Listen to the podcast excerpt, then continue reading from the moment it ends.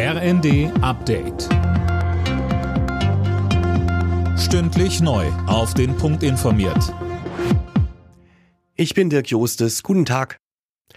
Das schwere Erdbeben in der Türkei und Syrien jährt sich heute zum ersten Mal. Bei der Katastrophe waren rund 60.000 Menschen gestorben und noch immer leiden viele Menschen in der Region. Fabian Hoffmann berichtet. Viele verloren ihr Zuhause und leben weiter in Notunterkünften. Es fehlt an Wasser und Nahrung. Deswegen sind auch Hilfsorganisationen unter anderem aus Deutschland weiter vor Ort. Dazu kommt die Wut der Menschen über Bauunternehmer und Behörden wegen Pfusch am Bau.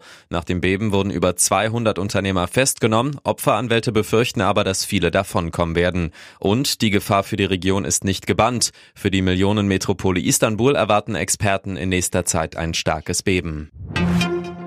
Politiker aus aller Welt haben König Charles viel Kraft und gute Besserung gewünscht. Gestern war bekannt geworden, dass der britische König an Krebs erkrankt ist. Mehr von Sönke Röhling.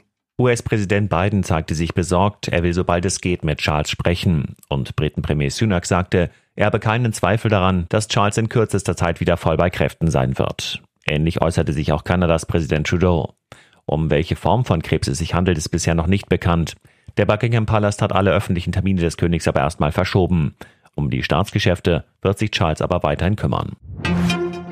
90 Prozent weniger Emissionen, das sieht ein Entwurf für das neue Klimaziel für 2040 vor, das die EU-Kommission heute vorlegen will. Wie die zuständige EU-Kommissarin Simson dem Redaktionsnetzwerk Deutschland sagte, müssten aber alle Länder erheblich mehr tun, um dieses Ziel zu erreichen. Bayer Leverkusen gegen den VfB Stuttgart. Dieser Kracher steht heute im DFB-Pokal an. Der Bundesliga-Spitzenreiter und der Tabellendritte treffen im Viertelfinale aufeinander. Morgen spielen noch Saarbrücken und Gladbach gegeneinander. Düsseldorf und Kaiserslautern stehen bereits als Halbfinalisten fest. Alle Nachrichten auf rnd.de